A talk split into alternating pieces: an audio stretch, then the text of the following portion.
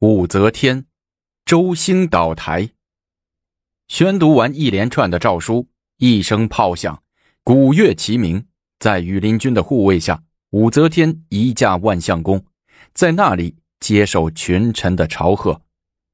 头戴羽扇王冠、身穿玄衣长紫蟒王服的文昌左相同凤阁鸾台平章事魏王武承嗣抑制不住内心的喜悦，率领着下官尚书。梁王武三思、纳言建昌王武幽宁、右卫将军、驸马都尉虔诚郡王武幽济、司农卿、河内郡王武义宗、左迁牛中郎将、临川郡王武四宗、左卫勋二府中郎将、建安郡王武幽仪、上承执掌会稽郡王武幽望、太子通舍人安平郡王武幽绪。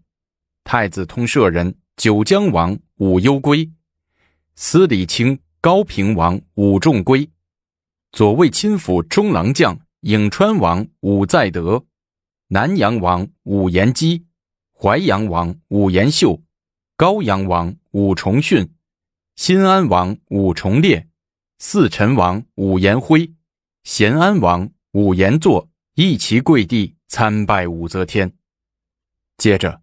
内侍同凤阁鸾台三品岑长倩，凤阁侍郎同凤阁鸾台三品邢文伟率文武百官前来参贺。其后，四夷酋长、百姓代表、沙门道士如薛怀义、法能等辈，皆在朝堂里参贺。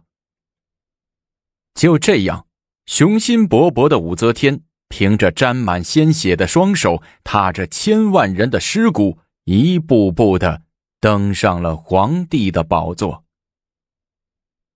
实现了当皇帝梦想的武则天，并没有改变她嗜杀的个性。一日，周兴密报秋神纪将军意图谋反，武则天心中大怒，却不露声色，问道：“消息可靠吗？”“可靠，是我亲耳听到的。”武则天冷冷一笑：“哼，这事儿。”就交给你去办了。下午申时，天阴了起来，悄然下起了毛毛细雨。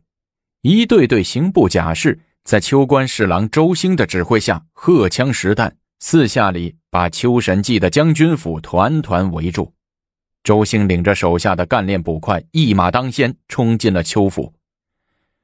阴天老雨，闲来无事，秋神记正在床上蒙头大睡。呼噜声惊天动地，对外面的动静也没有感觉出来。周兴等人用枪尖指向了邱神记的脑门，邱神记还不知道呢。邱将军，快起来吧！周兴拍着邱神记泛着油光的猪脸叫道：“嗯，哎呀，谁呀？”一语惊醒梦中人。邱将军睁眼一看，是老友周兴，揉揉眼睛说。哎呦，不年不节的，你这会儿来干啥呀？哼，给你送礼。周兴一把拽开被子，喝道：“起来！”睡眼惺忪的丘八将军这才看清楚事情有些不妙。床前站满了手握刀枪、虎视眈眈的武装甲士。这这，周兄，你这是干啥？开什么玩笑？周兴微微一笑。把手中的马粪纸“哗”的一声抖开，奉圣神皇帝旨意，秋神记有谋反之心，现疑点拘捕。周兴说完，一挥手，上来两个彪形大汉，手拿绳索，结结实实的把秋神记给捆了起来。我我有何罪啊？秋神记挣扎着问周兴：“带走。”曾经不可一世的邱大将军。被推推搡搡的带走了。面对着审讯室里这些沾满血迹的铁笼木枷、火钳压棍，平日神气十足的秋神记也不牛了，跪在地上向周兴哀求道：“呃周大人，平日我两人一向要好，求大人网开一面，给皇上说说，我秋神记一向尽心尽责，从来没有反意呀。”坐在案后的周兴微微一笑，说：“ 我周兴有一句名言，被告之人相皆称往，斩决之后咸息无言。邱将军若坚持不承认自己有谋反行为，哼，那我只好叫人把邱将军打死了。来人呐，在！几个长着浓密胸毛的打手晃着膀子走了过来。先给邱将军来个鼻灌醋，再给邱将军来个秃地吼。是，招是不招，不招，再给他来一个死猪丑。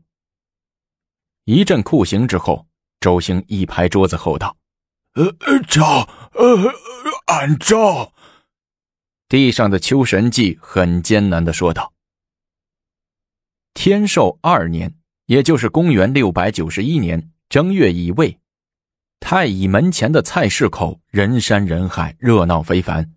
秋八将军秋神济今天在这里被开刀问斩。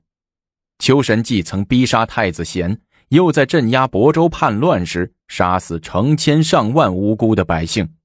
听说邱神济要被诛，他的仇家从全国各地赶来，要亲眼目睹这大快人心的盛况。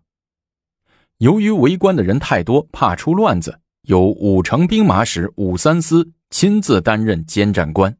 邱神济被武三思的金吾卫从牢里提出来，一路护送至刑场。刑部监狱通往刑场的路两边挤满了人，一个个石块一口口唾沫箭一般的飞向剑车。缩在剑车里的邱神济颤抖着，恐惧的眼神看着人们。车到刑场。邱神济被押到临时搭起的行刑台上，看到昔日的老友落到了这一步，武三思也深感惋惜。他踱到邱神记的面前，弯下腰，问跪在地上的邱神记：“邱将军，你还有什么后事需要交代吗？”邱神记在武三思的脚下磕了两个头，抬起泪眼说：“梁王爷。”我确实没有反皇上啊！求你赶快进宫，给我求求情，别杀我呀！武三思摇摇头说：“到现在这个节骨眼上，已经晚了。再说，供状上的供词白纸黑字，你自己承认了谋反，我再给你求情，岂不是连累了我自己？”邱神济绝望的抬头，对刑讯逼供的周兴恨得咬牙切齿。一个念头突然的冒了出来，心说：“周兴啊，周兴，你不仁，就别怪我不义了。临死前我也得咬你一口。”梁王爷，我马上就死了，但还有一件事儿向您禀报。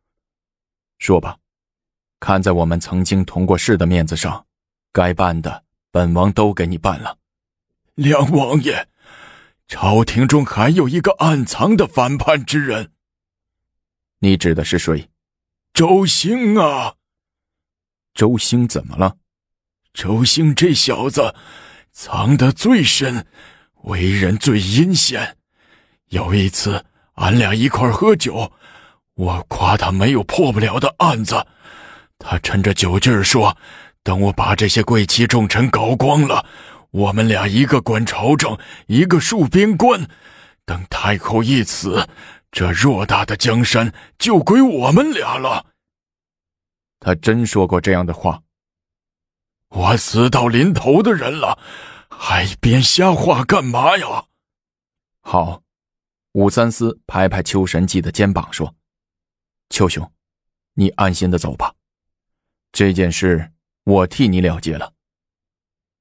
这时，刑部的司刑使走过来，对武三思说：“梁王爷，行刑的时间到了。”武三思点点头，后退几步，把手里捏着的刑签往地上一抛，喝道：“斩！”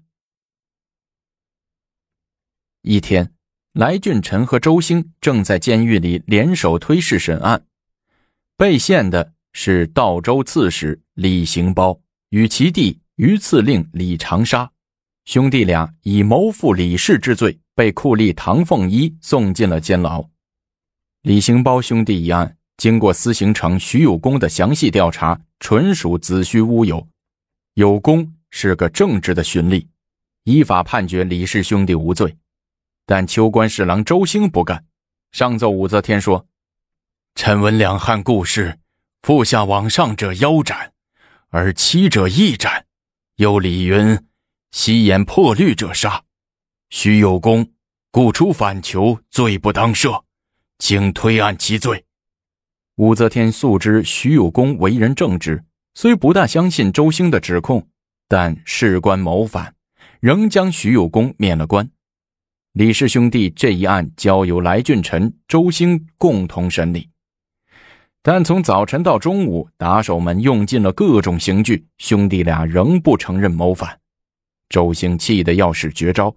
来俊臣一看天不早了，该吃中午饭了，说：“哎呀，下午再审吧。”中午吃饱喝足了，再整这两个种。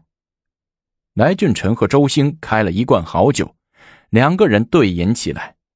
哥俩好啊，六六六啊，八世发财，九世升官。两个酷吏撸起胳膊，猜起拳来。刚喝了两盅酒，来俊臣的手下疾步走进来，在来俊臣的耳边耳语了一句。来俊臣抱歉地对周兴说：“哎呦，周兄。”门口有人找我，我去去就来。一会儿，来俊臣转了回来，两眼放光，盯着周兴，嘿嘿直笑。周兴骂道：“切有什么好事吗？这么高兴？”“哈，没啥，没啥。”来俊臣止住笑，端起一杯酒说：“来，咱们兄弟俩喝喝酒。”又喝了两杯酒，吃了几口菜。来俊臣用手抹了抹嘴，问周兴：“哎，兴哥。”这囚犯不肯承认怎么办呢？周兴见来俊臣向自己讨教，放下了筷子，也抹了抹嘴，说：“嗨，那容易，取大瓮，以探四面治之，令囚人处之其中，何事不图？”来俊臣一听，伸出大拇指，称赞道：“哈哈哈，高，高，实在是高。”周兴背靠在椅子上。脸露自得之状，心说：“小子，比起你大爷周兴的道业，你差得远了。”来人呐，给我抬个大瓮来，四周燃起炭火。”来俊臣叫道。手下人依令抬来了一个大瓮，在大瓮四周的外壁点燃起熊熊炭火。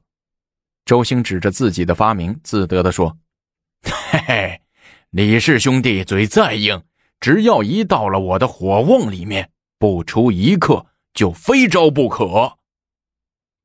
这时，来俊臣站起来，向周兴做了个揖，说：“有内状看老兄，请老兄入瓮。”周兴诧异的看着来俊臣，心想他开玩笑。来俊臣从袖筒里掏出一张圣旨，笑着说：“哈哈哈刚收到的指令。”周兴吓得一下子趴倒在地上，嘣嘣的叩头说：“我招，我招，可别让我进这火瓮啊！”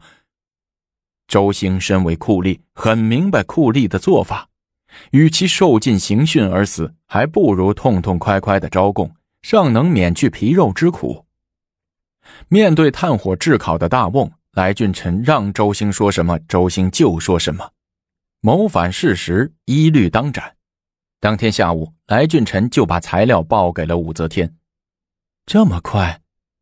武则天望着厚厚的材料问：“回皇上，周兴自知罪行难逃，所以就痛痛快快的承认了。”来俊臣拱手答道。武则天沉思了一会儿，说：“周兴虽罪当杀，但周兴过去还是有功劳的，办了不少大案要案，处决了一大批李唐的余孽。”朕还是网开一面，免其不死，改留岭南吧。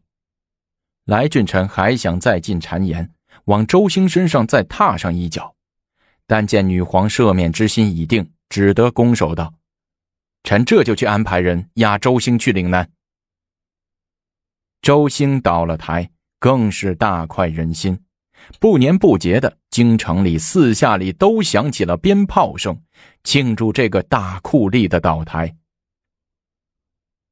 本集到此结束，我们下集精彩继续。